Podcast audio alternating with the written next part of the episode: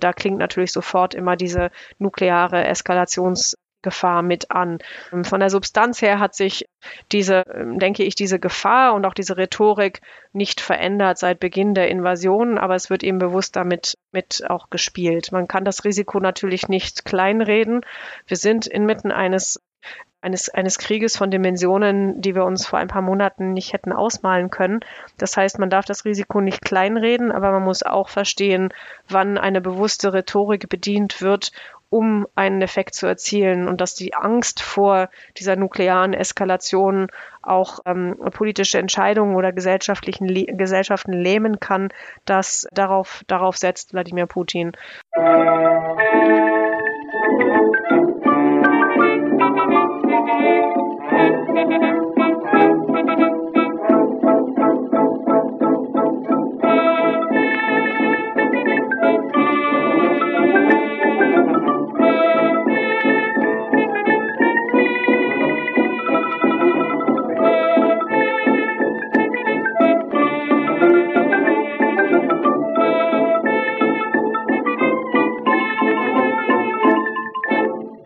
Diese Episode von Geschichte Europas ist eine Auftragsproduktion des CH Beck Verlags.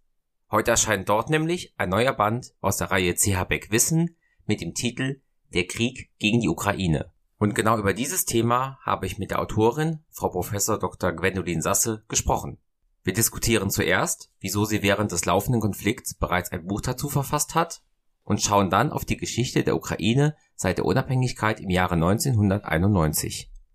In der Vorgeschichte zum aktuellen Krieg besprechen wir die Orangene Revolution von 2004 und den Euromaidan ab 2013, in dessen Folge die völkerrechtswidrige Annexion der Krim und der Beginn des Konflikts im Osten der Ukraine stattfinden. Zuletzt besprechen wir die Eskalation durch die russische Invasion im Februar 2022 und die Ereignisse der vergangenen Monate und wagen sogar einen kleinen Ausblick in die Zukunft. Wer nach dem Anhören dieses Interviews die Hintergründe, Ereignisse und Folgen des Kriegs gegen die Ukraine dann genau nachlesen möchte, findet in den Show Notes einen Direktlink zu Frau Sasses neuem Buch bei CH Beck. In den Show Notes findet ihr darüber hinaus eine stets aktuell gehaltene Liste inhaltlich verknüpfter Folgen sowie Infos zu Kontakt- und Unterstützungsmöglichkeiten.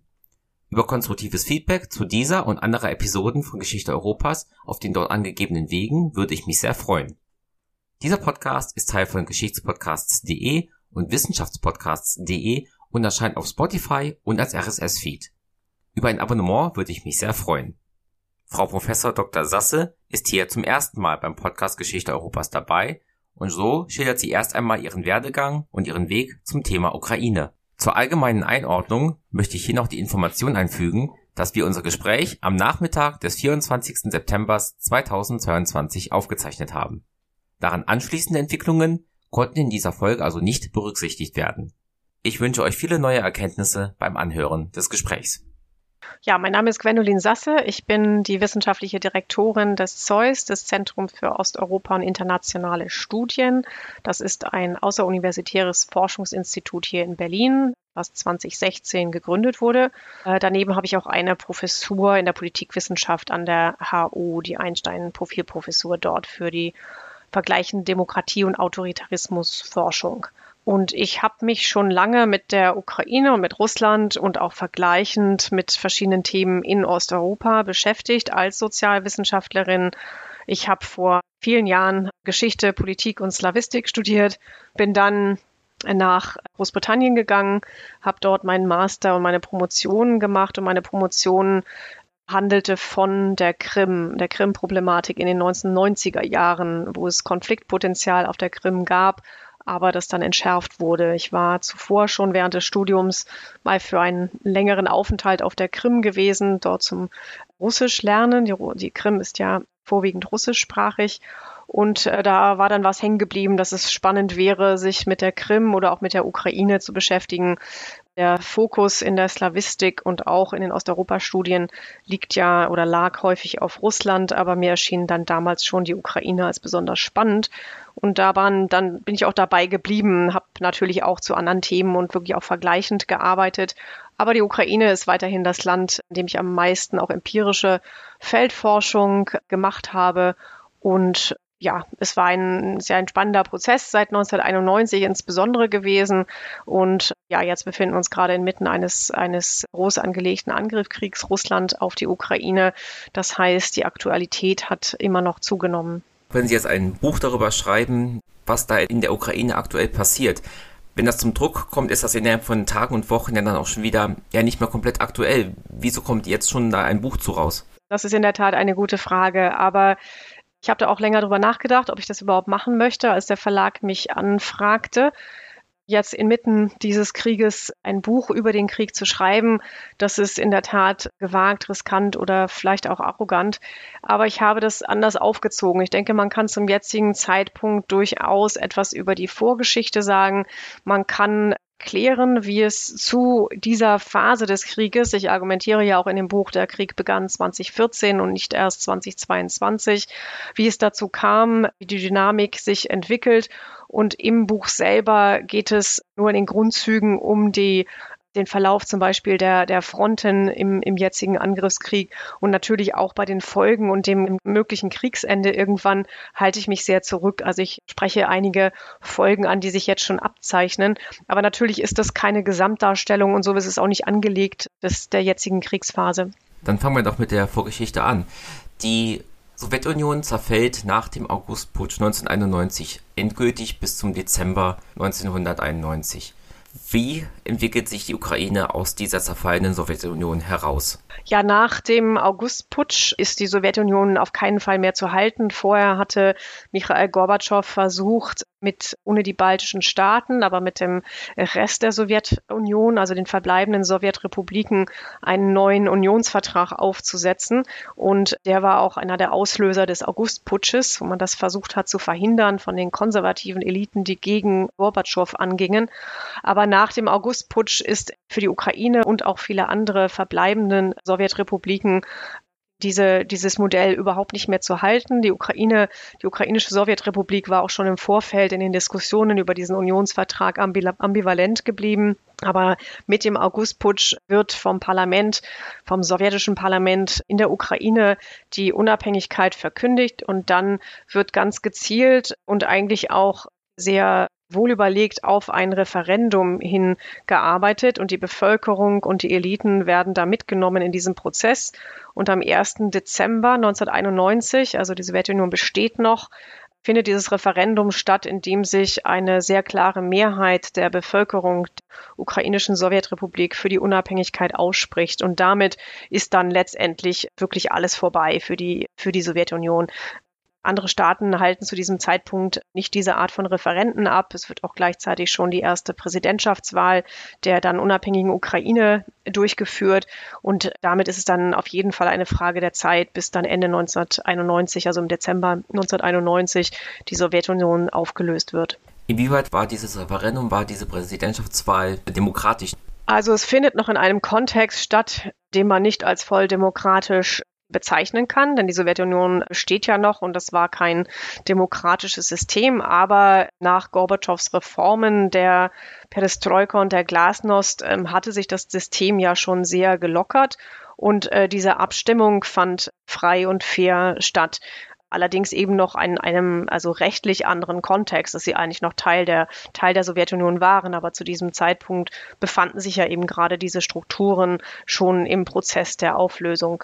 Und die meisten Sowjetrepubliken waren eben auch eigentlich den Weg gegangen, zuerst sich souverän zu erklären, denn es gab in der sowjetischen Verfassung einen Passus, dass es eben souveräne Sowjetrepubliken sind. Und es war sogar in der sowjetischen Verfassung das prinzipielle Recht auf Ausstieg aus der Sowjetunion festgehalten. Aber es gab dafür kein Prozedere. Das heißt, Viele der, der Sowjetrepubliken haben sich in ihrer, in ihrem Souveränitäts- und Unabhängigkeitsbestreben auch noch an, an die Verfassung und an die legalen Vorgaben gehalten, soweit das ging. Aber natürlich ist das jetzt ein Prozess der Auflösung und es gibt zu dem Zeitpunkt gab es zuerst noch nicht die, den unabhängigen ukrainischen Staat und er ist auch noch nicht dann mit einer neuen Verfassung natürlich als Demokratie begründet gewesen. Aber der Prozess an sich, an dem kann man eigentlich nichts finden, was, was nicht einem, einem, einer demokratischen Abstimmung entsprechen würde. Das Referendum geht mit einer massiven Mehrheit über 90 Prozent für die Unabhängigkeit aus. Große Ausnahme ist die Krim. Dort sind es in Anführungszeichen nur 60 Prozent. Wie kommt es, dass dieser Landesteil die geringste Zustimmung zeigte? Ja, die Krim war erst 1954, also innerhalb der Sowjetunion, von der russischen Sowjetrepublik in die ukrainische übertragen worden. Und das war zu dem Zeitpunkt ein administrativer Transfer. Es wird immer etwas verkürzt von Khrushchevs Geschenk gesprochen. Das verkürzt die Geschichte, denn zu dem Zeitpunkt, auch nach Stalins Tod, war auch Khrushchev noch nicht in der Lage, derartige Entscheidungen alleine zu fällen. Und ich habe mir das im Rahmen meiner Promotion, soweit es Archivmaterialien dazu gibt, angesehen und man sieht, dass es auch keine neue Idee ist von Khrushchev. Der hat es auch früher, schon einige Jahre früher, schon einmal äh, Stalin gegenüber in die Diskussion eingebracht und er macht 1953 eine dokumentierte Reise auf die Krim und sieht vor allem auch, dass sie wirtschaftlich, dass die sozioökonomischen Bedingungen, hinter denen anderen Regionen der ukrainischen Sowjetrepublik zurückbleiben. Und dann ist er auf jeden Fall der Ideengeber zu dem Zeitpunkt für diesen Transfer.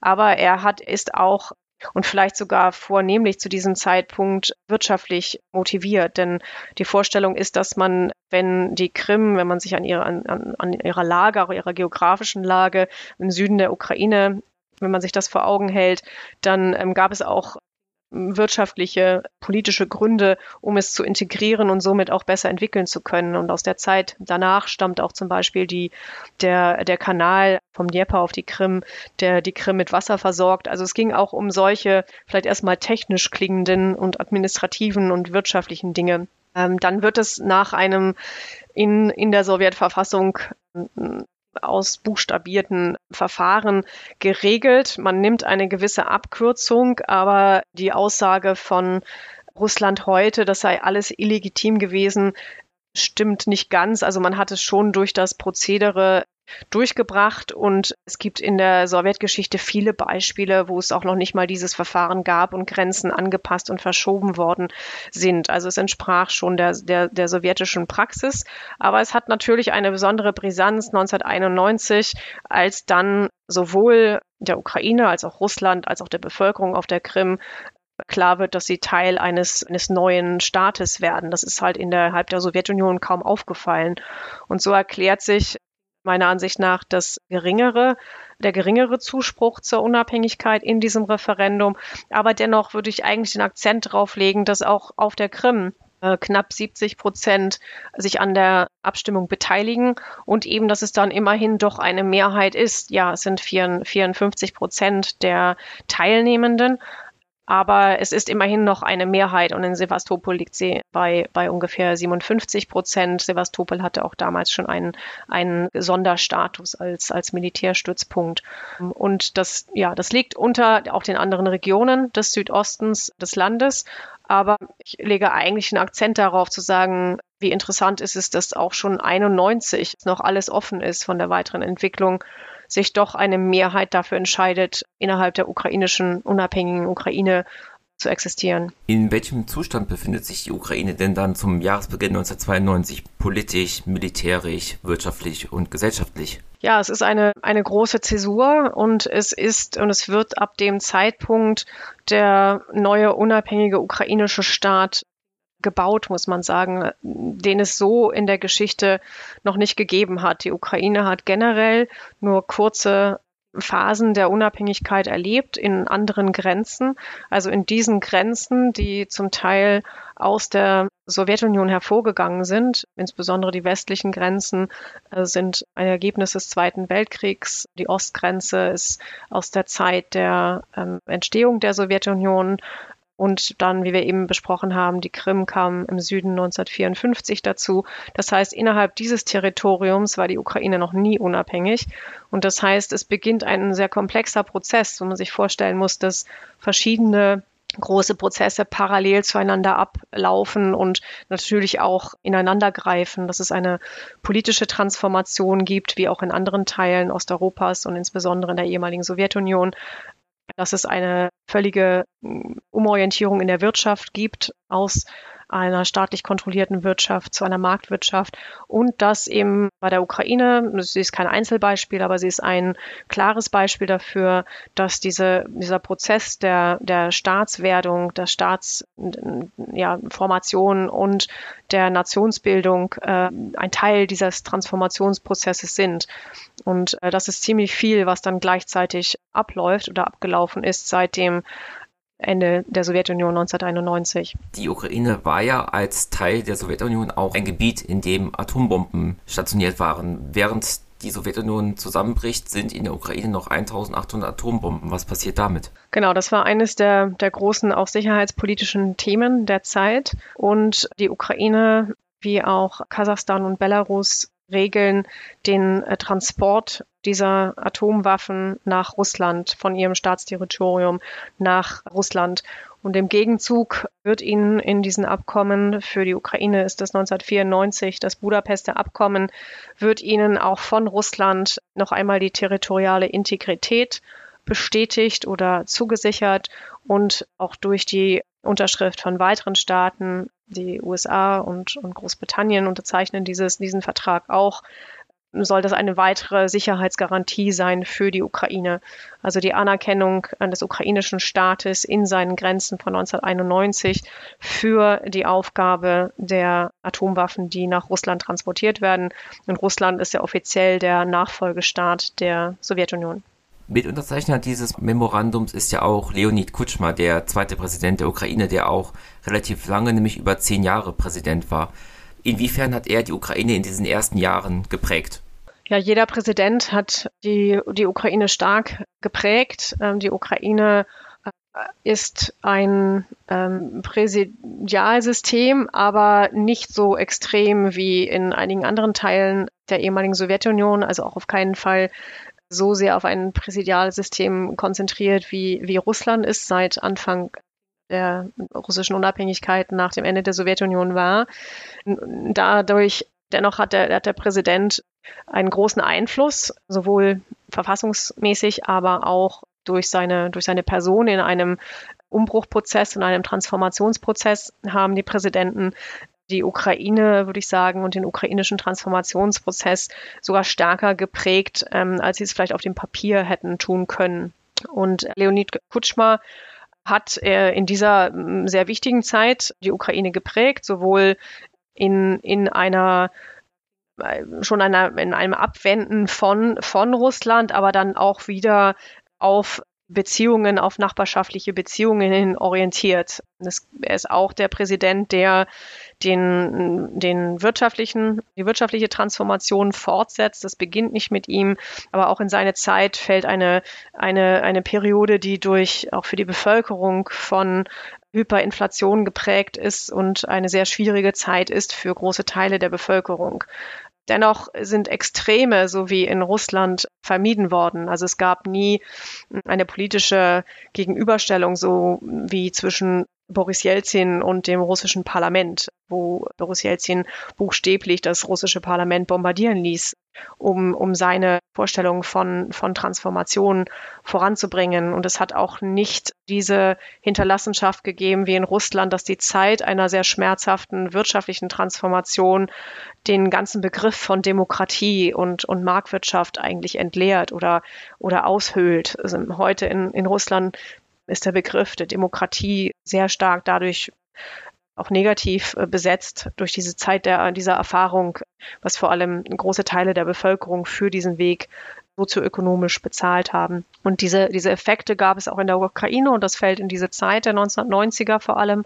Aber es war seit der Verfassung von 1996, das hat etwas länger gedauert, diese Verfassung zusammenzuzimmern, und es gab viele auch politische Machtkämpfe, aber eben in dieser, dieser Phase unter Kutschma kommt es zu dieser ersten Staatsverfassung und das bildet die Grundlage und sie, ver, ver, sie, sie schafft die Grundlage für ein, ein System, in das politische auch politische Kämpfe und ambivalente Machtzuschreibungen zwischen Präsident und Parlament und Präsident und Regierung ein kontinuierliches Element der ukrainischen Politik bleiben. Das kommt aus dieser Zeit. Aber es verfasst auch den, den ukrainischen Staat und begründet ihn als einen Staat, einen, einen Unitarstaat, aber einen mit der autonomen, autonomen Republik der Krim. Und das fällt auch in diese Zeit und ist ein vorläufiger Abschluss einer, eines, einer Auseinandersetzung über den Status der Krim innerhalb der unabhängigen Ukraine. Jetzt wird ja, das kommt später auch immer wieder raus, die Ukraine immer eine Mittelposition haben zwischen, Sie haben es erwähnt, Russland auf der einen und der Westen wieder Anführungszeichen EU und NATO auf der anderen Seite. Gibt es Phasen, wo man sich mehr in die eine oder die andere Richtung lehnt? Ja, also wenn wir mit den 1990ern anfangen, insbesondere mit Kutschmas Amtszeit, dann war das ständige Lavieren zwischen Ost und West, zwischen dem Westen, auch nicht nur der EU und Russland ein Charakteristikum seiner Amtszeit. Und wenn, also wenn wir jetzt die, die Entwicklung weiterdenken, dann hat es Phasen gegeben, insbesondere nach der Orangenen Revolution von 2004, die sich vor allem gegen den zu dem Zeitpunkt sehr autoritär agierenden Kutschma und seine Korruption und auch einen Skandal, bei dem er vermutlich in den Mord an einem Journalisten direkt involviert war. Dagegen wendet sich die sogenannte Orangene Revolution um die Präsidentschaftswahlen 2004 herum. Aus denen geht eine neue Regierung hervor unter Präsident Viktor Juschenko.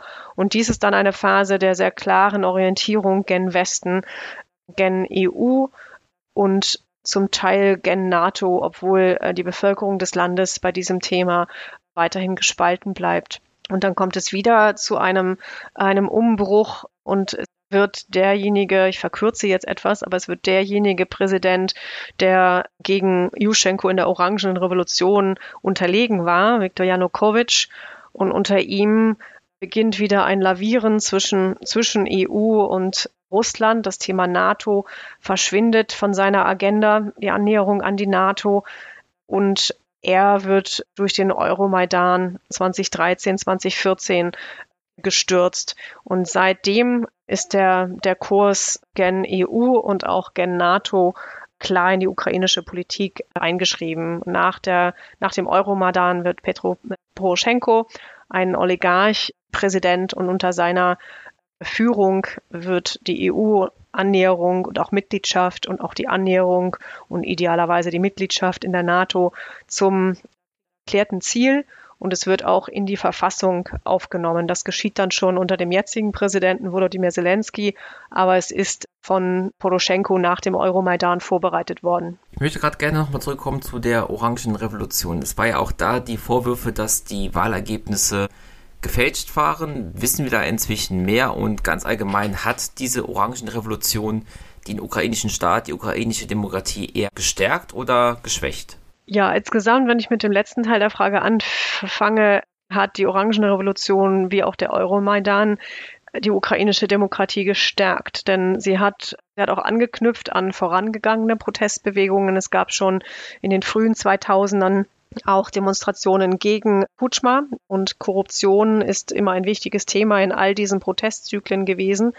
Und diese verschiedenen Protestzyklen wurden gar nicht so sehr im Sinne so gestaltet, dass sie auf einen einen Kandidaten oder ein ganz klares Programm zugeschnitten waren, aber sie haben sich gegen ein korruptes System für den ukrainischen Staat und häufig auch, so war es formuliert, für eben universelle Menschenrechte eingesetzt, sei es für Meinungsfreiheit, sei es wirklich für das Verständnis von auch Menschenrechten und aber auch Lebensstandards, wie man sie in westlichen Demokratien kennt. Und dieses Framing, diese Einrahmung von Forderungen in diesen Protestbewegungen sind ein wichtiger Teil der, auch der Mobilisierung der ukrainischen Gesellschaft. Und daraus erklärt sich in, in großen Teilen auch die, die Entwicklung der Zivilgesellschaft in der Ukraine. Also jetzt der institutionalisierten Zivilgesellschaft, die Netzwerke, die sich in diesen Protestzyklen gebildet haben, die waren von Dauer und an die wurde wieder später bei der nächsten Welle von Protesten angeknüpft.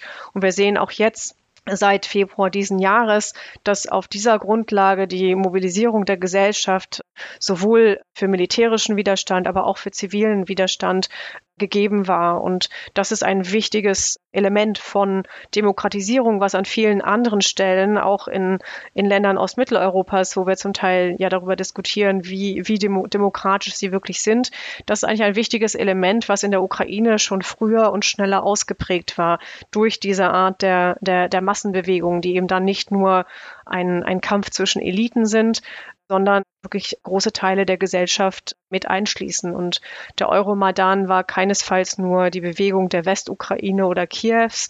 Der damalige Präsident Janukowitsch war im Osten des Landes, im Süden des Landes genauso unpopulär wie in der Westukraine. Man hat dann die Demonstrationen mehr wahrgenommen, weil sie auch größer waren in Kiew als in Teilen der Südost, des Südostens, wo es auch kleinere Proteste gab. Aber die eigentlich der, der politische Anspruch, der hinter ihnen stand, der war im ganzen Land geteilt. Allerdings, das wäre jetzt die, die, die Kehrseite, es gibt nach jeder dieser großen Protestwellen einen Regierungswechsel und Versuche und auch einen neuen, ein neues Reformmomentum. Aber es hat auch immer wieder dazu geführt, dass weitere politische Auseinandersetzungen sich zugespitzt haben, Erwartungen nicht erfüllt werden konnten und sich vor allem auch oligarchische Interessen immer wieder in der ukrainischen Politik stark festgesetzt haben oder diese bestimmt haben. Und so ist eigentlich keine der Erwartungen, die man oder die auch die Bevölkerung an diese Proteste hatte, zumindest die, die sich, wie sich beteiligten, konnten umgesetzt werden. Und politische Institutionen sind dadurch nicht immer gestärkt worden. Und selbst nach dem äh, Euromaidan sehen wir auch dort wieder den Trend, dass auch der dann gewählte Präsident sich dann gegen Ende seiner Amtszeit selbst Korruptionsvorwürfen gegenüber sieht. Das heißt, politische Institutionen sind nach wie vor, also das Parlament insbesondere, sind schwach geblieben und viel fing von der Figur des Präsidenten ab und auch innerhalb der Regierung eine, eine Konzentration eigentlich auf den Präsidenten und wenige Ministerien. Das heißt, das sind so die Stellen auch im System, an denen sicher Demokratisierung noch weiter voranschreiten muss. Aber vom, vom Gesellschaften, von den gesellschaftlichen Voraussetzungen hat sich da viel durch diese Wellen des Protests getan. Zuerst beginnt der Euromaidan ja eigentlich mit einem vielleicht etwas seltsam klingenden Auslöser, nämlich der verweigerten Unterschrift des Präsidenten Janukowitsch unter dem Assoziierungsabkommen mit der EU. Das hat zu dem Zeitpunkt nicht nur einen Großteil der Ukrainer und Ukrainerinnen überrascht, sondern auch die EU selbst. Man hatte ja auf dieses Abkommen schon lange hingearbeitet, auch schon unter Janukowitschs Vorgängern. Und dann hat er sich sozusagen aus diesem Vertrag verabschiedet und ein größeres, insbesondere finanzielles Angebot von Russland angenommen, was natürlich politisch motiviert war. Und äh, daran entzünden sich diese Proteste.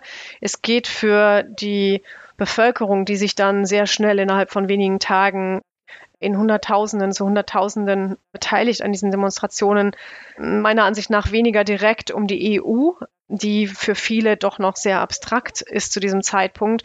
Aber mit ihr verbindet sich das die Idee von Demokratie, Rechtsstaatlichkeit. Ich sagte gerade schon, dass der Präsident als sehr korrupt im ganzen Land gesehen wurde und dass man natürlich gesehen hat, dass er autoritär oder semi-autoritär regiert.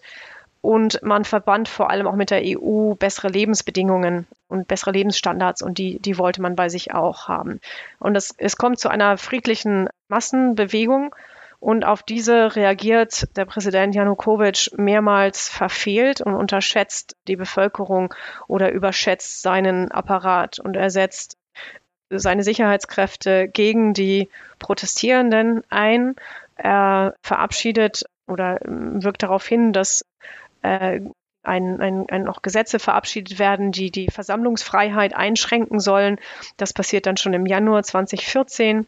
Und es kommt dann zu einer wirklich zu einer Gewaltspirale und einer Eskalation, die, obwohl immer noch Untersuchungen zu den, zum genauen Ablauf dieser Ereignisse laufen und vermutlich wird man nie ganz genau die Details erfahren. Aber es deutet alles darauf hin, dass so wirklich die ersten Schüsse auch auf die Protestierenden von den Sicherheitskräften des, des Präsidenten, des Innenministeriums ausgingen. Und dann kommt es zu Todesopfern man nennt sie heute in der Ukraine die, die himmlische Hundertschaft. Und dann verselbstständigt sich der Prozess dieser Mobilisierung. Er wird zum einen kleiner, das, das soziodemografische Profil wird sehr viel enger. Es sind vor allem jüngere auch, auch mehr Männer als Frauen und eine größere Gewaltbereitschaft zu sehen unter denen, die dann auf dem Euromaidan bleiben. Das ist aber, hm, das ist mir sehr wichtig zu betonen, dass das die letzte Phase in dieser ja monatelange, an Monate andauernden Protestbewegung ist. Und heute ist der Blick, glaube ich, häufig sehr auf diese letzte Phase der Gewalt konzentriert. Das ist nicht der Anfang dieser Bewegung, aber es ist ihr Ende. Und auch in dieser, in dieser Endphase sehen wir auch rechtsextreme Gruppierungen, die, die insbesondere diese Gewaltspirale mit äh, prägen. Und das ist natürlich genau das Element, auf das auch die russische Propaganda immer schaut und sagt, dann kommt es dadurch zu einem illegitimen ähm, Transfer oder einem, einem Wechsel, einem Regimewechsel. Und Russland sagt natürlich, sei von außen, vom Westen her betrieben worden. Aber man muss da schon genauer hingucken und zwischen diesen verschiedenen Phasen differenzieren. Und wir sehen auch nach, es gab ja dann einen Verhandlungsversuch, unter anderem auch mit französischer und deutscher Beteiligung. Ähm, man wollte eine Interimsphase schaffen für den Präsidenten Janukowitsch bis hin zu neuen Wahlen.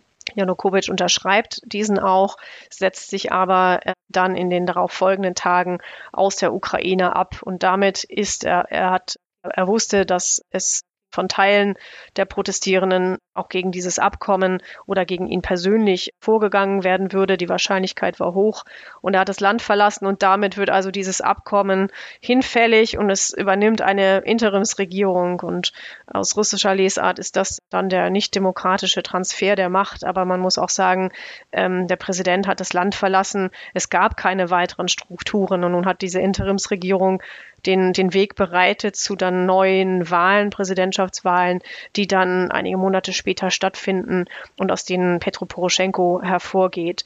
Und dieser Kontext ist dann auch der, in dem die, die Krim von Russland annektiert wird, schon im, im Februar besetzt besetzen russische Sondereinheiten die Krim und es geht dann in einem rasanten Tempo zwischen dem 27. Februar und dem erst dem 16. März, diesem Scheinreferendum auf der Krim. Und am 18. März verkündet dann Putin in seiner großen Rede vor dem russischen Parlament, aber eigentlich auch eine international gedachte Rede, die, die Tatsache, dass die, die Krim jetzt in den, in den russischen Staatsverbund einge, Verbund eingegliedert wird.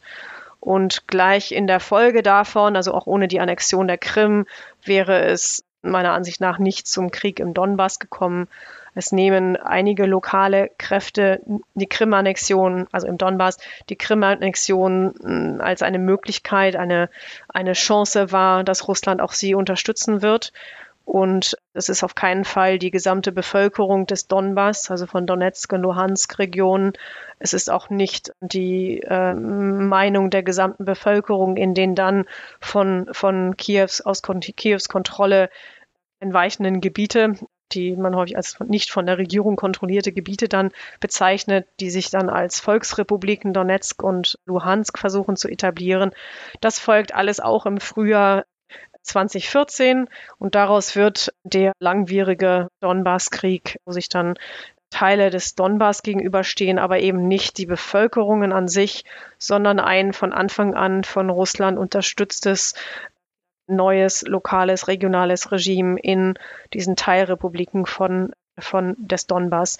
Also es ist kein, kein innerukrainischer Konflikt, schon 2014 nicht, sondern es ist ein, ein Krieg, den Russland finanziell, militärisch führt auf, auf ukrainischem Boden. Waren diese Aktionen, die Annexion der Krim und auch diese Eskalation in Donetsk und Luhansk, eine Reaktion auf die Absetzung und Flucht Janukowitschs oder hat man da eine ja, Situation, einen Moment der Instabilität ausgenutzt? Ja, genau letzteres. Putin hat selbst später gesagt, diese Pläne, die Krim zu annektieren, die gab es lange und dies war offensichtlich der Moment. Man hat den, den Moment politisch genutzt und es geschah so schnell und wir können das auch nachvollziehen, dass auch die politischen Eliten in, in Russland und die Bevölkerung ohnehin waren überrascht zu diesem Zeitpunkt und die Krim-Bevölkerung war auch überrascht. Russland stellt es so dar, dass die Krim sich mobilisiert hätte im, als Antwort auf den Euromaidan und, und das, was nach Janukowitschs Flucht passierte.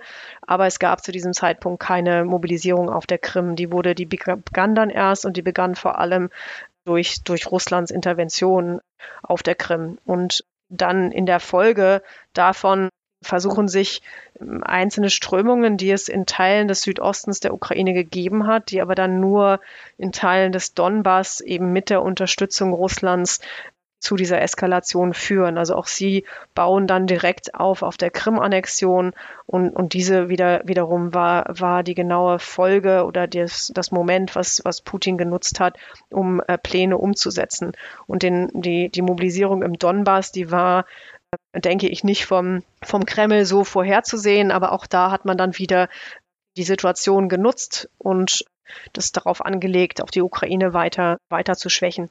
Dieser Konflikt im Donbass hat ja noch eine andere Qualität als das, was im Moment stattfindet. Es ist noch kein komplett offener Krieg.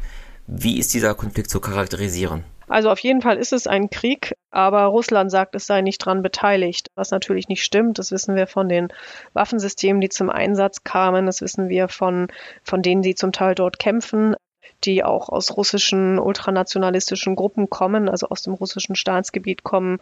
Und wir wissen, dass auch einige der, der Eliten, die diese sogenannten Volksrepubliken aufbauen, direkt aus Russland kommen oder eng mit Russland zusammenhängen. Das heißt, es ist ein Krieg, aber er ist nicht offiziell erklärt und Russland stellt sich immer wieder auf den Standpunkt, dass es diesen, dass es an dem Krieg nicht direkt beteiligt sei. Und es geht um einen, eben um einen weiteren Teil des Landes. Aber in unserer Wahrnehmung, denke ich, hat das viel damit zu tun, dass das kleinere Teile eines Landes sind, dass auch in, in unserer öffentlichen Wahrnehmung häufig noch ein Unterschied gemacht wird. Dann heißt es ja, die Krim-Annexion das war völkerrechtswidrig, aber war die, Russ die, die Krim nicht schon eigentlich immer russisch? Also man hat auch, glaube ich, in der Wahrnehmung und dann auch in der darauf folgenden Politik doch diese Dinge etwas anders betrachtet oder ausgeklammert und eben auch ein, ein, ein doch dann auch auf die ukrainische insgesamt gedachtes kleines Territorium wie diese sogenannten Volksrepubliken das wurde dann we weniger als wirklich schon ein Krieg Russlands gegen, gegen die Ukraine bezeichnet. Aber wenn wir das jetzt so sehen, dann denke ich, sind das sehr klar drei Phasen des Krieges und, und, und der Krieg wurde Stück für Stück ausgedehnt bis dann zur großen Invasion im Februar diesen Jahres. Als Reaktion entstehen auf der diplomatischen Ebene zunächst das Normandie-Format und danach Minsker Abkommen. Was passiert da? Ja, es ist ein Versuch, das Normandie Format ist ein Format, in dem Deutschland und Frankreich als Vermittler mit der Ukraine und Russland versuchen, diesen Krieg, diesen Krieg beizulegen, erst einmal zu einem Waffenstillstand zu kommen. Und das passiert mit dem Minsker Abkommen. Es gibt zwei Minsker Abkommen, Minsk I und Minsk II. Minsk II ist das, also das zweite Abkommen von 2015, ist das, um das es dann immer in den folgenden Jahren geht, um die Umsetzung dieses Abkommens. Es ist ein Waffenstillstandsabkommen. Es gelingt erst nur halb und dann 2015 zumindest für, für eine gewisse Zeit einen Waffenstillstand umzusetzen und damit eine weitere Eskalation dieses Krieges zu verhindern. Und im Rückblick hören wir momentan auch viele Stimmen, die sagen, auch das ganze Abkommen und dieser Versuch wären eine politische Fehlentscheidung, unter anderem auch, auch, auch aus Deutschland und Frankreich gewesen. Aber so kann man das meiner Ansicht nach nicht sehen. Es hat schon zu einem Zeitpunkt, in dem eine Eskalation auf jeden Fall auch insbesondere für die Ukraine noch stärker unter Druck gesetzt hätte, einen zumindest den Konflikt eingedämmt. Und das ist ja häufig das, was Waffenstillstandsabkommen liefern können. An, an Minsk war dann oder Teil von Minsk und Minsk II ist dann ein Punkteplan gewesen, was alles noch nach einem dauerhaften Waffenstillstand umgesetzt werden müsste. Und ganz am Ende dieser Liste steht dann die völlige, vollständige Reintegration der Gebiete in die Ukraine. Und auf dieser Liste ist man aber nie überhaupt nur über den Waffenstillstand hinausgekommen und selbst der wurde nie umgesetzt. Es gab immer mal wieder Versuche, auch dann schon unter verschiedenen Präsidenten und es gab temporär Waffenstillstände, die dann aber immer wieder gebrochen wurden. Es gab Waffenstillstände wurden von beiden Seiten, von Russland und der Ukraine gebrochen viel stärker von russischer Seite, wie man aus den sehr detaillierten äh, Berichten der, der OSZE-Sondermission vor Ort entnehmen kann, wenn man sich die Mühe macht und die Anschläge alle, alle vergleicht und, und zusammenrechnet. Aber es geht vielleicht auch gar nicht jetzt um das zahlenmäßige Aufrechnen. Diese Waffen, dieser Waffenstillstand war nie von Dauer. Und damit war eigentlich auch die Logik dieses Abkommens schon dahin, dass man von einem Schritt zum nächsten gehen würde. Und zu diesem Schritt gehören Dinge, die aus ukrainischer und russischer Sicht dann nie zu vereinbaren waren. Russland wollte die politischen Mechanismen, die in dem Abkommen festgeschrieben sind, umsetzen, nämlich dass es Wahlen geben sollte, die also auch diese die Teile des Donbass nicht unter Kiew, die nicht unter Kiews Kontrolle waren, eben durch, durch Wahlen zu legitimieren und ihnen dann Sonderrechte innerhalb des ukrainischen Staates einzuräumen. Und die Ukraine hat gesagt, sie müsste zuerst wieder Kontrolle über diese Gebiete haben und dann diesen Sonderstatus umsetzen. Das heißt, diese politischen und, und Sicherheitsüberlegungen auf russischer und, und ukrainischer Seite waren so weit auseinander, dass es nie vorangehen konnte und es auch an politischem, insbesondere an politischem Willen auf russischer Seite mangelte, um überhaupt dieses Abkommen umzusetzen. Denn der russischen, nach der russischen Lesart war der, also der Krieg im Donbass als eigentlich ja, wie wir gerade besprochen haben, eine genutzte Gelegenheit und eben auch dieses Minsker Abkommen, das war ein opportunes Mittel, um den Konflikt ab und zu so zu managen oder auch wieder etwas herunterzufahren, wenn es opportun erschien, aber auch die Möglichkeiten zu haben, ihn jederzeit hochfahren zu können und somit die Ukraine, den ukrainischen Staat dauerhaft zu schwächen und auch diese Orientierung gen Westen immer wieder auch einzuschränken. Denn, denn natürlich ist ein die Vorstellung eines Landes im Krieg innerhalb der EU oder innerhalb der NATO eigentlich unvorstellbar. Und das heißt, Russland saß die ganze Zeit am längeren Hebel. Das Abkommen war der Situation geschuldet nicht vorteilhaft für die Ukraine. Darüber haben sich dann in der längeren Entwicklung, auch ukrainische Präsidenten und, und die Politik generell immer wieder kritisch geäußert. Und das war der Situation geschuldet. Aber man ist da nie rausgekommen, weil es eben keinen politischen Willen gab, es umzusetzen. Welche Bedeutung hatte denn damals in diesem Konflikt schon und auch beim Normandie-Format das Thema Erdgas als Energieträger, der einmal durch die Ukraine fließt, aber auch für die Ukraine selber wichtig ist? Ja, man, man muss ganz klar benennen, dass die Politik auch insbesondere einzelner EU-Staaten und darunter insbesondere Deutschland sich schwer vereinbaren ließ mit der Politik der EU, an der auch Deutschland extrem großen Anteil hatte, nämlich die Sanktionierung Russlands nach der Krim-Annexion und nach der Eskalation im, im Donbass. Und die EU aus heutiger Perspektive betrachtet wirken die Sanktionen, zu denen sich die EU entschließt, von 2014 und dann wurden sie sukzessive ausgedehnt und mussten auch je nach Art der Sanktionen entweder alle sechs Monate oder, oder jedes Jahr einmal verlängert werden. Und das war auf, kein, auf jeden Fall keine Selbstverständlichkeit zu diesem Zeitpunkt. Und wir wissen auch, dass selbst in, in, in, in Moskau man erstaunt war über die Reaktion der EU. Man hätte sich schon das nicht vorstellen können. Aus heutiger Perspektive und jetzt mit ganz anderen Sanktionspaketen, die auf den Angriffskrieg vom, vom Februar reagieren, wirkt das alles schwach und hat nichts wirklich ändern können an der politischen Orientierung Russlands und, und auch am Verhältnis Russlands zu, zum, zum Westen generell. Aber das war schon ein wichtiger Schritt. Aber dazu passen also diese Sanktionen, die dann nach 2014 in Kraft traten. Aber man hat es äh, gleichzeitig verbunden mit eben doch sehr starken bilateralen Interessen oder Interessen einzelner EU-Mitgliedstaaten gegenüber Russland. Und da sind die, die am abhängigsten waren von russischen Energielieferungen, Gas insbesondere, das widerspricht sich zunehmend. Und das ist also ein Widerspruch, der immer größer wird. Die Schere klafft also immer mehr auseinander. Einerseits Russland sanktionieren und versuchen auch politisch zu isolieren.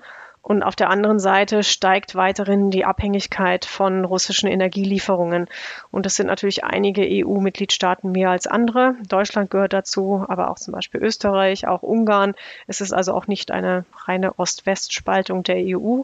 Aber diese parallele Politik, also auch der Versuch, Wirtschaft separat zu denken von Politik oder von Sicherheitspolitik. Diese Schere wird immer größer und das gibt natürlich Russland, das gibt dem Kreml Spielraum. Und nun, nachdem wir jetzt eine Dreiviertelstunde über die Vorgeschichte gesprochen haben, kommen wir in diesem Jahr an bei der Eskalation zum offenen Krieg. Ja, seit Mitte 2021 hatte Russland äh, massiv Truppen an der russisch-ukrainischen Grenze konzentriert. Es handelt sich um über 100.000 Truppen. Kurz vor der eigentlichen Invasion war diese Zahl dann noch weiter gestiegen. Und lange Zeit wurde eben auch im Westen und selbst in der Ukraine darüber spekuliert, ob das eine massive ja, Drohgebärde ist oder ob es, ob wirklich ein, ein Angriff in diesen Dimensionen geplant sei.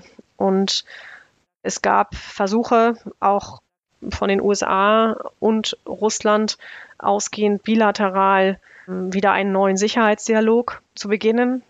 Das findet auch dann ab dem Sommer 21 statt. Und das ist eigentlich schon ein erster Teilerfolg für Russland, als sich der US-Präsident äh, Joe Biden eben auch trifft, persönlich trifft. Und spätere Termine waren dann aus der Entfernung und virtuell. Aber sich auf internationaler Bühne so zu präsentieren, dass man auf Augenhöhe wieder über die globalen Sicherheitsfragen diskutiert. Diese Art des Austausches hat es lange Zeit nicht gegeben. Und es lag darin ein Fünkchen Hoffnung, dass man vielleicht andere, auch wichtige Fragen wie auch Rüstungskontrolle auf dieser Ebene neu besprechen könnte. Und es war auch ein Zeichen dafür, oder so, so war es gedacht, aus den USA ein Zeichen zu setzen, dass Russland weiterhin eine Priorität bleibt, obwohl klar ist, dass sich die USA längerfristig mit China konfrontiert sieht und, und weniger mit Russland. Aber dieser Versuch, der scheiterte. Er scheiterte vor allem daran, dass Russland ein Ultimatum setzte und Forderungen platzierte, sowohl äh, der NATO gegenüber als auch den USA gegenüber. Und zu diesen Sicherheitsforderungen gehörte ein, ein Stopp der NATO-Osterweiterung, ein Rückzug der von auf, auf NATO-Gebiet in Ostmitteleuropa platzierten Truppen und man wollte eben, hat es wirklich wie ein alt Ultimatum formuliert. Und darauf hat, haben die USA, haben die NATO reagiert und sie haben durchaus Räume und Spielraum für Diskussionen über die Positionierung von, von Truppen, auch die Länge dieser oder die Dauer dieser, dieser Truppenpräsenz und, und Präsenz von Waffensystemen ähm, ins Gespräch gebracht. Aber Russland hat diese eigentlich vom Tisch gewischt und hat gesagt, dass sie seien nur von sekundärer Bedeutung. Es ginge halt im Prinzip darum, so wurde es formuliert, auf die Zeit vor 1997 zurückzugehen. Das ist das Jahr, in dem die, die NATO sich zur Osterweiterung in Ostmitteleuropa entscheidet und gleichzeitig wurde die NATO-Russland-Grundakte verabschiedet, in der Russland das Recht der NATO und auch der neuen Mitgliedstaaten der NATO anerkennt, äh, dass dieser Prozess voranschreiten wird, aber eben auch ein, ein engmaschigerer Konsultationsprozess zwischen der NATO und der Russland beginnt. Dieser, dieser Mechanismus und dieses, diese, diese Beratungen waren eigentlich schon zum, waren zum Erliegen gekommen, schon lange vor der, der Invasion jetzt vom Februar diesen Jahres.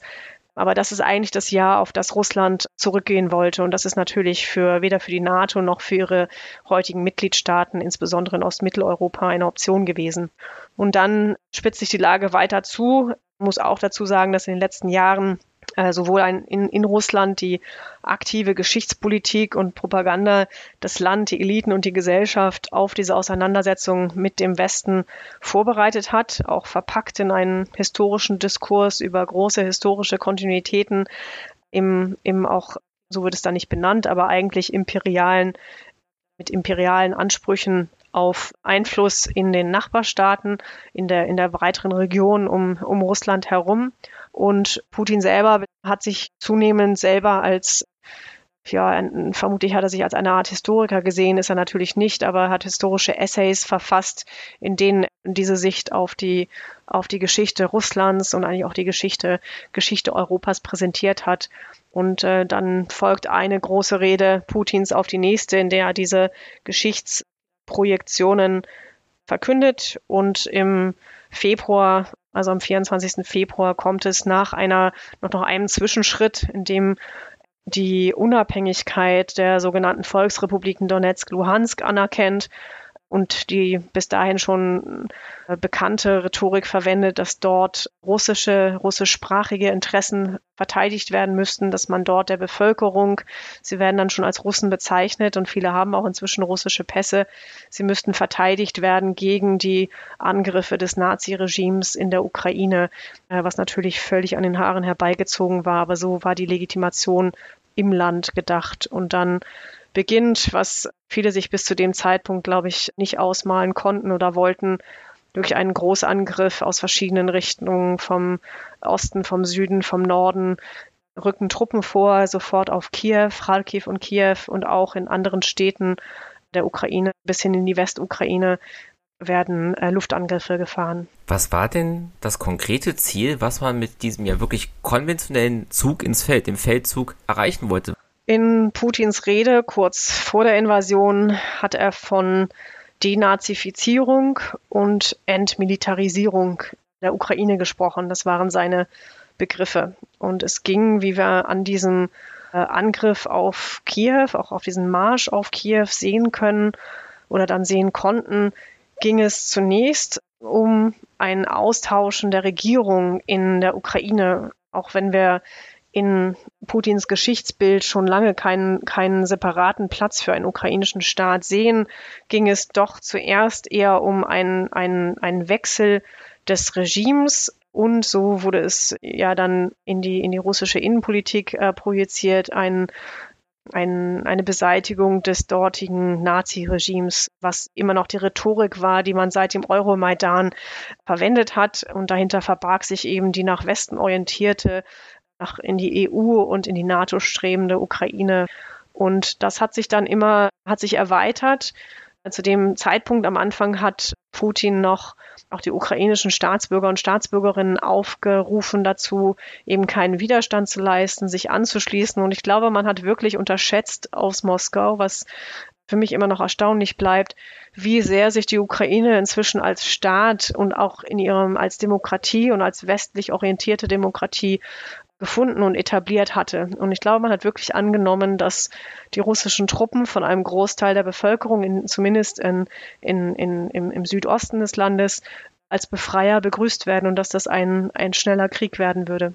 Das Ziel wird ja also gewesen sein, eine Moskau ja freundlich gesinnte bis hörige Regierung in der Ukraine einzusetzen. Ist aber auch schon die Idee nach Gebiets Vergrößerung Russlands mit drinne oder ist das kein Ziel? So ganz genau wurden die Kriegsziele nie benannt. Das hat man dann in diesen, diesen vagen, großen, schrecklich klingenden Begriffen versteckt und hat es auch mehrmals schon angepasst. Aber es kommt ja schnell zu auch Besetzungen des Gebiets um Kharkiv herum und man ist dann ja nicht nach Kiew ganz hineingedrungen. Also es geht Hand in Hand miteinander und ich glaube, das war einfach eine offene, offene Option. Also um Kontrolle, weitere Kontrolle über das Land auszuüben, wollte man insbesondere auf jeden Fall den, den, den Donbass in, in Putins Worten befreien. Also da geht es um Gebiet und um Menschen und auch das Gebiet um Kharkiv herum hat man, hat man schnell besetzt. Das heißt, es ist eine, eine Kombination von sich wirklich ausdehnen, territorial ausdehnen, aber vor allem geht es um den, um den politischen Wechsel in der Ukraine. Sie haben eben erwähnt, der Widerstand der Ukraine ist dann überraschend stark. Die Einnahme Kiews scheitert und einige Gebiete werden ja schon nach, nach einigen Wochen wieder zurückerobert bis zum Sommer, wo dann nur noch geringe Gebietsveränderungen erstmal stattfinden. Was sind aber die humanitären Auswirkungen des Kriegs? Ja, die humanitären Auswirkungen, das sind Dimensionen, die man sich gar nicht vorstellen mag. Und das wird ja täglich, wird täglich schlimmer. Also die Kosten von, in, wenn man sich überlegt, wie viele Menschen schon ihr Leben verloren haben mögen, genaue Zahlen gibt es da auf beiden Seiten nicht. Also solche, solche Zahlen, die wir immer wieder hören, muss man sich ja mit Vorsicht nehmen, aber es handelt sich um Tausende, Zehntausende von Menschen. Wenn man dazu eine noch viel höhere Zahl der Verwundeten denkt, wenn man an die Dimensionen von Flucht denkt, ungefähr ein ein Viertel der Gesamtbevölkerung der Ukraine, ungefähr 44 Millionen Menschen, sind in Bewegung, entweder im Land oder aus dem Land geflohen. Das sind Dimensionen und damit verbinden sich natürlich, verbindet sich eine humanitäre Katastrophe Und ja, die Dimensionen sind, sind sehr hoch. Auch Vertreibungen gibt es. Wir haben die Bilder vor Augen von Butscha und jetzt von Sijmin um, um Kharkiv herum von Massengräbern, die, wo wir von Kriegsverbrechen ausgehen können. Das heißt, die, die Dimensionen dieses Krieges sind größer als alles das, was man sich hätte vorstellen können. Was mich auch gewundert hat, ist, dass es Fluchtzahlen aus der Ukraine nach Russland gibt. Warum fliehen Leute in das Land des Aggressors? Ja, das ist gar nicht so schwer zu erklären. Also zum einen gibt es eine, mm, natürlich gibt es auch eine, eine bewusst, ein bewusstes Verdrängen von Bevölkerung aus diesen Teilen der Ukraine nach Russland, durch Russland. Das heißt, dass die ein, einzige Flucht, sogenannte Fluchtoption nur nach Russland gegeben wurde, in verschiedenen Situationen schon des Krieges. Aber ähm, dennoch, das betont man in der Ukraine nicht so stark, aber dennoch gibt es und muss es auch wirklich ähm, also selbstmotivierte Fluchtbewegung nach Russland geben. Und es liegt natürlich daran, dass man im Krieg nicht zum einen nicht immer wählen kann, wo man gerne hingehen würde. Das heißt, es ist einfach durch die Realität auch dann bestimmt, wo befindet man sich, welche Grenze kann man überschreiten und wie schnell kommt man aus dem eigentlichen Kriegsgeschehen raus. Und es haben natürlich viele Ukrainer und Ukrainerinnen auch persönliche Kontakte in, in Russland. Das heißt, man muss dann Abwägungen treffen und wird in dem Moment von, vom großen ganzen politischen Kontext absehen müssen, wenn das die einzige äh, Fluchtroute ist. Also genaue Zahlen können wir ja momentan nicht benennen, wie viele nach Russland vertrieben werden. Und es gibt ja auch, das wissen wir auf jeden Fall, auch Lager, durch die diese, diese Menschen gehen, unter menschenunwürdigen Bedingungen. Auch das gehört zu den Kriegsverbrechen. Aber es gibt auch Fluchtbewegungen nach Russland oder über Russland. Also es gibt auch dann Fluchtwege, die führen über Russland und dann führen sie weiter. Das waren, dann war dann der einzige Weg, aus, aus einem Kriegsgebiet herauszukommen und, und man reist danach weiter. Also auch das gibt es. Wir hatten eben schon das Thema Erdgas angesprochen, aber auch generell ist die Ukraine ein wichtiger Teil der ja, europäischen und weltweiten Wirtschaft auch im Hinblick auf das Thema Nahrungsversorgung? Welche Auswirkungen haben wir da aufgrund des Krieges? Ja, wir haben sehr große Auswirkungen und dieser Krieg führt uns in vieler Hinsicht vor Augen, wie global verflochten zum Beispiel die, die Nahrungsmittelketten sind, aber auch in vieler anderer Hinsicht, was, was Energieabhängigkeiten angeht, bekommen wir da derzeit gerade einen, einen, einen guten Einblick in diese globalen Verflechtungen. Und das heißt, dieser Krieg hat sofort Auswirkungen auf der ganzen Welt. Und das, je länger dieser Krieg geht, umso dramatischer werden, werden diese Kriegsfolgen auch noch sichtbar sein. Und weil Russland und die Ukraine gemeinsam oder, oder jeder für sich, aber ins, insgesamt einen großen Anteil am, am globalen Handel, insbesondere von Sonnenblumenöl und Weizen haben, aber auch für Mais zum Beispiel und für Düngemittel, hat das, hat das sofort eine, eine Auswirkung, wenn aus der Ukraine insbesondere ähm, die Getreideprodukte und, und Öl nicht ausgeführt werden kann und in Russland zum Teil bewusst nicht ausgeführt wurde, um auch diese Krise zu beflügeln. Dieser Trend hat sich jetzt wieder etwas gelegt, denn auch Russland ist dann wieder irgendwann wirtschaftlich abhängig von diesen Exporten. Aber das heißt, dann sind Länder betroffen von einer Nahrungsmittelkrise, die weit entfernt liegen vom Kriegsgebiet, so zum Beispiel in Subsahara-Afrika, wo, wo Weizen eben ein, eines der wichtigsten Grundnahrungsmittel ist. Und dieser, die, die Folgen, die werden momentan uns vielleicht hier noch gar nicht ganz so sichtbar. Wir, wir merken, wir bemerken höhere Preise für viele Produkte und Nahrungsmittel, aber es geht dann eben um existenzielle Hungersnöte in, insbesondere in Subsahara-Afrika, aber es geht auch darüber hinaus. Ein Thema, das hier gerade bei uns in Westeuropa drängend ist, ist die ja, befürchtete drohende Energiekrise, denn die EU und andere Staaten haben im Finanz- und Energiesektor Russland sehr schnell mit Sanktionen belegt. Schaden diese Sanktionen Russland oder treffen sie dann doch die europäische Wirtschaft mehr? Jede Art von Sanktionen wirkt in verschiedene Richtungen. Und das heißt, wir spüren auf jeden Fall in Europa oder im Westen generell die Kosten dieser Sanktionen. Und auch da ähm, spüren wir momentan gerade erst den Beginn dieses, dieser, dieser Kosten, die auf uns zukommen, sowohl was Energiekosten angeht, aber eben auch die Lücken in Lieferketten werden uns klarer. Und wir werden es auf in ganz vielen Bereichen noch, noch stärker zu spüren bekommen. Aber diese Sanktionen äh, gegenüber Russland, die ja wirklich also sich eigentlich nur mit den Sanktionen gegenüber dem Iran vergleichen lassen, sind sehr weitreichend und insbesondere die die, die wirtschaftlichen, die auch auf den Finanzsektor abzielen. Die meisten Banken, bis auf wenige Ausnahmen, aber auch das kann sich nochmal ändern, aus dem internationalen Zahlungsverkehr SWIFT herauszunehmen. Das hat äh, auf jeden Fall Konsequenzen für, für Russland. Und die Wirtschaftssanktionen beziehen sich auf viele verschiedene Sektoren, eben über diese personenbezogenen Sanktionen, die es auch gibt, hinaus. Und gerade diese Wirtschafts- und Finanzsanktionen, das sind die, die Russland treffen und auch noch verstärkt treffen werden.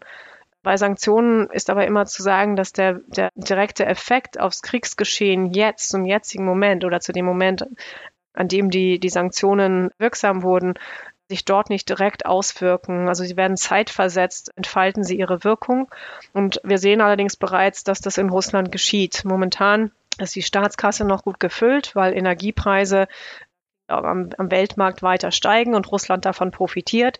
Das heißt, die Tatsache, dass weniger Energielieferungen in die EU gehen.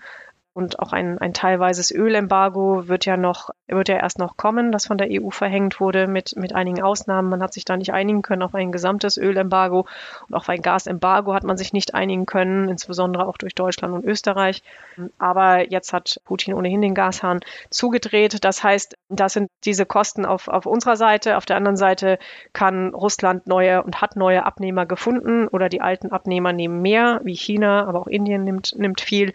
Das heißt, die Staatskasse ist noch gut gefüllt momentan, aber auch der Druck auf sie wird immer größer und die, wo diese Sanktionen auf jeden Fall Probleme bereiten, ist für den Nachschub an allen möglichen Ersatzteilen, Technologietransfers, schon in der Automobilindustrie zum Beispiel oder Luftfahrt sieht man diese, also eigentlich so diese Löcher im System ganz, ganz deutlich. Und die Inflation ist gestiegen, wird weiter, steigen in Russland. Das ist also auch ein, ein Problem, das sich auch ein autoritäres System wie Russland auf jeden Fall annehmen muss. Und die Arbeitslosigkeit steigt, auch kleinere Betriebe, die es natürlich gibt, man sieht die immer nicht so, während wegen der großen Staatsbetriebe, die sie müssen schließen. Das heißt, Arbeitslosigkeit steigt, die offiziellen Zahlen geben das nicht wieder. Aber das führt alles zu einer angespannteren sozioökonomischen Lage und die muss der Staat aktiv managen und eine viel aktivere Sozialpolitik noch betreiben zu einem Zeitpunkt, wo dann doch die, die zusätzlichen Einnahmen irgendwann zumindest endlich sind oder nicht immer steigen können. Und gerade diese, auch dieser Technologietransfer, von dem Russland zum großen Teil vom Westen abhängig war, der kann auch nicht mittelfristig durch China ersetzt werden. Vielleicht kann er nie vollständig ersetzt werden durch China oder durch andere. Und das wird die, die, die russische Wirtschaft ähm, treffen. Und dann beginnt jetzt schon dieser Effekt, dass es eben auch in der Mitte der Gesellschaft stärker ankommt über zum Beispiel die Teuerungsrate für, für alle möglichen Produkte. Politisch und militärisch war dann auch ganz schnell der Begriff der Zeitenwende da, also eine Zäsur. Es ist jetzt alles anders als vorher. Inwieweit stimmen Sie dieser Idee zu? Ja, also Bundeskanzler Scholz hat den Begriff selbst nicht so geprägt, aber er, den gab es schon auch vorher, auch in, für, für einen sicherheitspolitischen Kontext, aber er hat sie eben so prominent benannt, diese Zeitenwende im, in seiner Rede im Bundestag kurz nach Beginn der Invasion und er war zuerst auf ein Umdenken auch in der deutschen Politik und in der deutschen Gesellschaft letztendlich auch gemünzt, was die deutsche Beteiligung auch an, an militärischer Unterstützung in Kriegsgebieten, was das betrifft. Und die damit einherging auch ein, die Ankündigung eines äh, Sondervermögens, um die, um die Bundeswehr zu modernisieren und auszubauen. Seitdem ist dieser Begriff mm, noch viel weiter verwendet worden. Er tritt eigentlich in jedem Kontext auf und er beschreibt einerseits, denke ich, gut dieses Gefühl durch eine Zäsur gerade oder eine Zeit der Zensur, der Zäsur zu leben und dass sich vieles in in unserem Denken, sowohl in der Gesellschaft, aber auch in der Politik verändert oder in Frage gestellt wird und dass es neue politische Antworten geben muss, die man aber erst noch definieren und finden muss. Also das Thema ist schon sehr viel breiter geworden als Waffenlieferungen, obwohl natürlich gerade die Waffenlieferungen und was von wem und was auch von Deutschland wann wie geliefert wird, sehr dominant ist in dieser Debatte. Aber es geht drumherum, natürlich weiter, um dass sich Deutschland und auch andere Länder energiepolitisch viel schneller umorientieren müssen, anders aufstellen müssen, dass wir das äh, Gas, was aus Russland nicht mehr kommt, ersetzen müssen, so gut es geht, auch mit anderen Kompromissen, die wieder auch die Energiepolitik an anderen Stellen eigentlich wieder umorientieren. Das heißt, diese, diese Zeitenwende, wenn man diesen Begriff, der eigentlich gut passt, eben nicht nur als Worthülse nimmt, dann finde ich, trifft er gut, was für Lernprozesse jetzt sowohl in der Gesellschaft als auch in der Politik gerade vonnöten sind, aber auch stattfinden. Mit dem russischen Angriff auf die Ukraine ist ja eine Idee gestorben, nämlich die Idee, dass die Grenze eines souveränen Staats unverletzlich ist. Wie sieht es mit dem anderen großen Tabu aus, der nuklearen Eskalation? Ja, das Thema der nuklearen Eskalation ist uns auch im Zuge dieses Angriffskrieges wieder bewusster geworden. Ich glaube schon, dass auch gerade in der deutschen Gesellschaft diese ganze Thematik so gut wie ausgeblendet war vor dieser, vor dieser groß angelegten Invasion.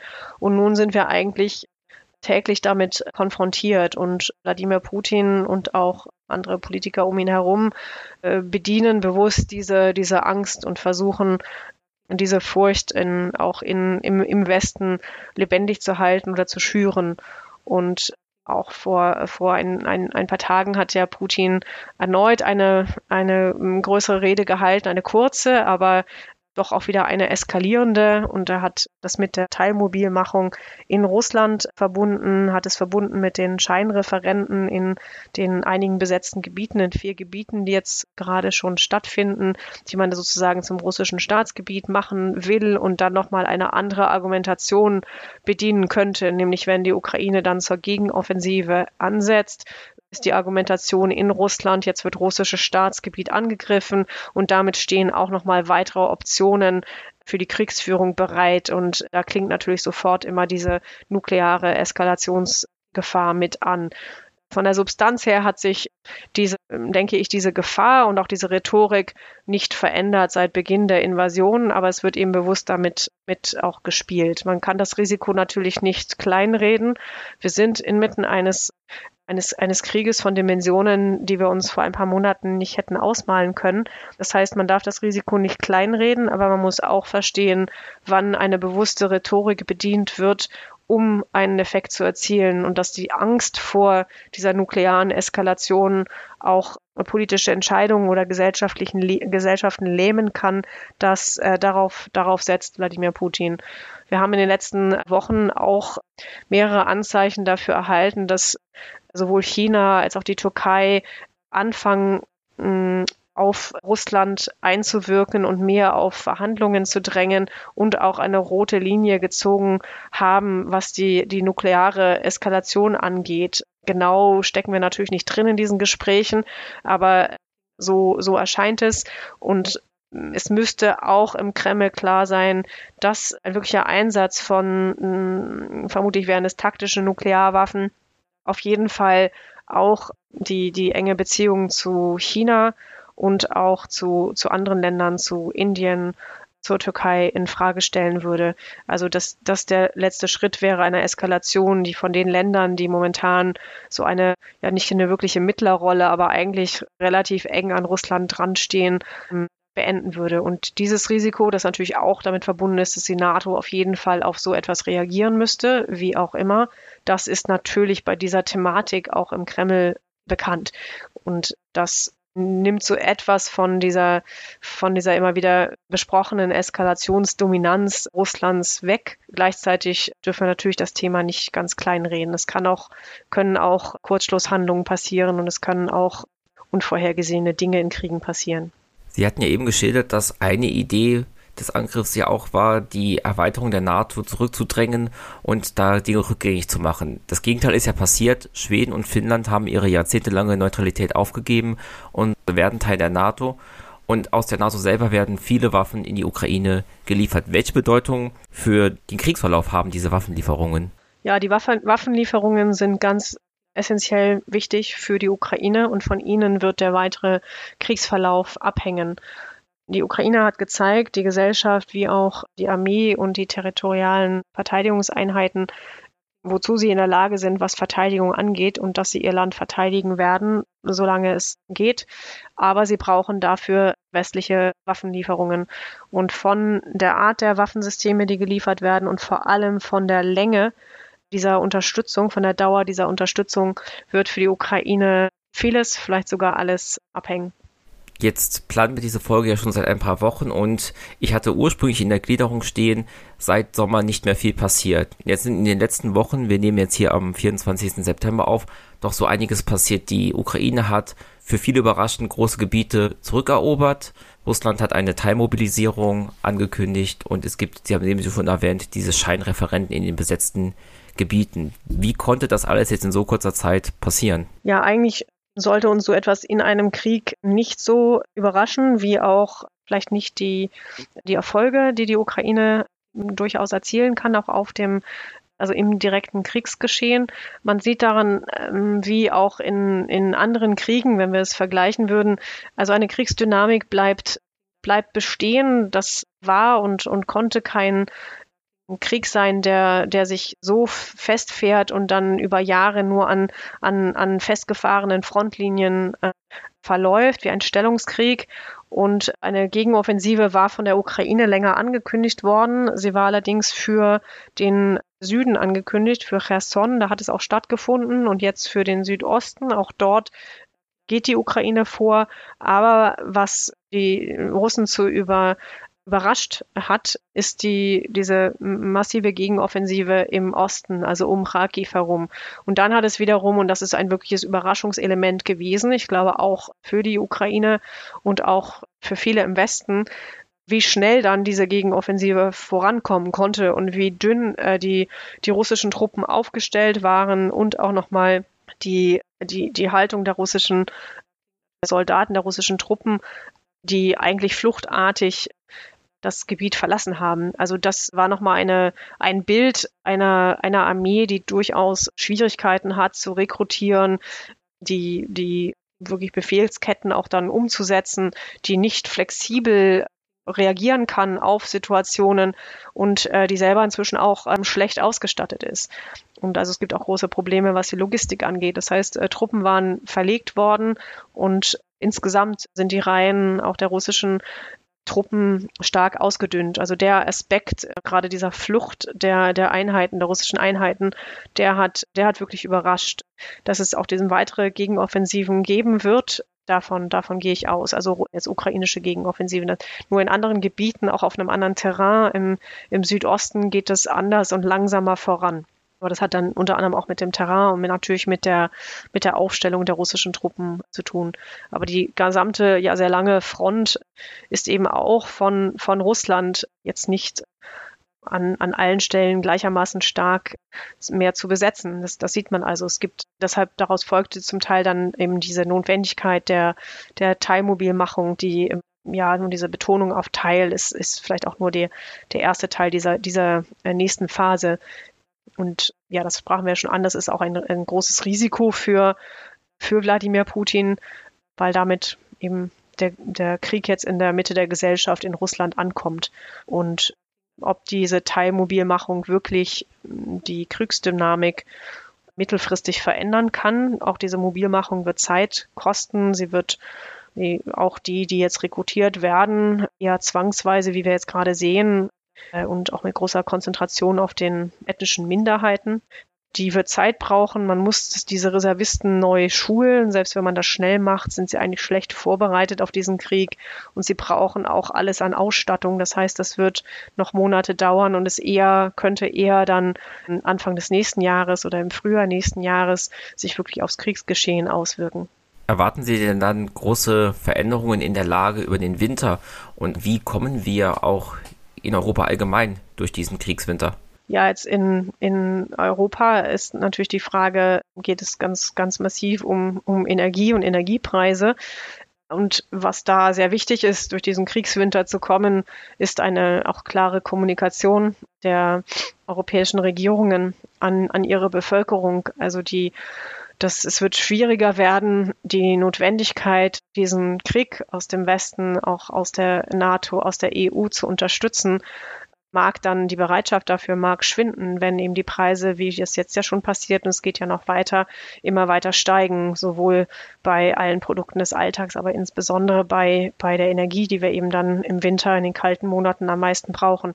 Das heißt, diese, die Unterstützung, die es eigentlich in der Bevölkerung zum, zu einem wirklich großen Teil gibt, für die Unterstützung für die Ukraine, weil man sieht, wofür die Ukraine dort kämpft, also für ihr, ihren Staat, ihre Nation. Aber das hat auch mit unserer Sicherheit zu tun, mit der Sicherheit von ganz Europa, dass sich das aber, dass dieser Konsens dann zu bröckeln anfängt. Und das wäre, das wäre natürlich genau das, auf dass der Kreml setzt, dass dann doch äh, die EU, die NATO und der Westen nicht mehr geeint handeln kann. Auch jetzt gibt es ja immer schon wieder Differenzen, aber dass, dass es dann wirklich aufbricht und dass dann keine kohärente Politik mehr, mehr im Westen besteht. Darauf setzt Russland. Und im Krieg selbst ist eher zu erwarten, dass mit dem Winter es dann doch in einen vorübergehenden Stellungskrieg übergeht und es dann auch zu Beginn des neuen Jahres wieder andere Arten von Offensiven möglich werden. Also dass da dann auch klimabedingt und witterungsbedingt eine, eine weniger dynamische Kriegsführung möglich ist in diesen Monaten. Aber der Krieg wird eben nicht aufhören. Wir sind weit weg von irgendeinem Kriegsende. Die Ukraine ist nicht in einer Lage, in der sie verhandeln kann oder will. Und von außen lässt sich und, und kein, kein Druck, sollte auch kein Druck aufgebaut werden, um jetzt zu verhandeln. Die Ukraine hat momentan nicht wirklich etwas zu verhandeln. Also die Ukraine hat früh viele Dinge angeboten für Verhandlungen, sogar Dinge wie Neutralität auf den Tisch gelegt in den ersten Tagen nach der Invasion im Februar.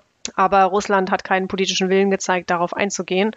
Und damit hat jetzt nach allem, was passiert ist und insbesondere auch nach den die, die Ausmaße der Kriegsverbrechen, die wir sehen und die, die, die Art der Besetzung einzeln, einiger Gebiete in der Ukraine, gibt es momentan für die Ukraine keine Grundlage für Verhandlungen, ist auch gar kein politischer Konsens da, das zu tun. Und von außen, obwohl das ja auch immer wieder diskutiert wird, auch gerade in der Öffentlichkeit, gibt es, gibt es keine, gibt es keine Hebel und gibt es auch keine Grundlage, in der man die Ukraine zu so etwas dringen könnte. Also es geht darum, die Ukraine in eine Lage zu versetzen und das wird nur militärisch gehen. So ist leider die Realität in diesem Krieg, sich in eine Lage zu versetzen, dass sie dann irgendwann selbst entscheiden kann, zu welchem Zeitpunkt sie auf welcher Grundlage verhandeln kann. Aber davon sind wir viele Monate, vielleicht sogar Jahre entfernt. Thank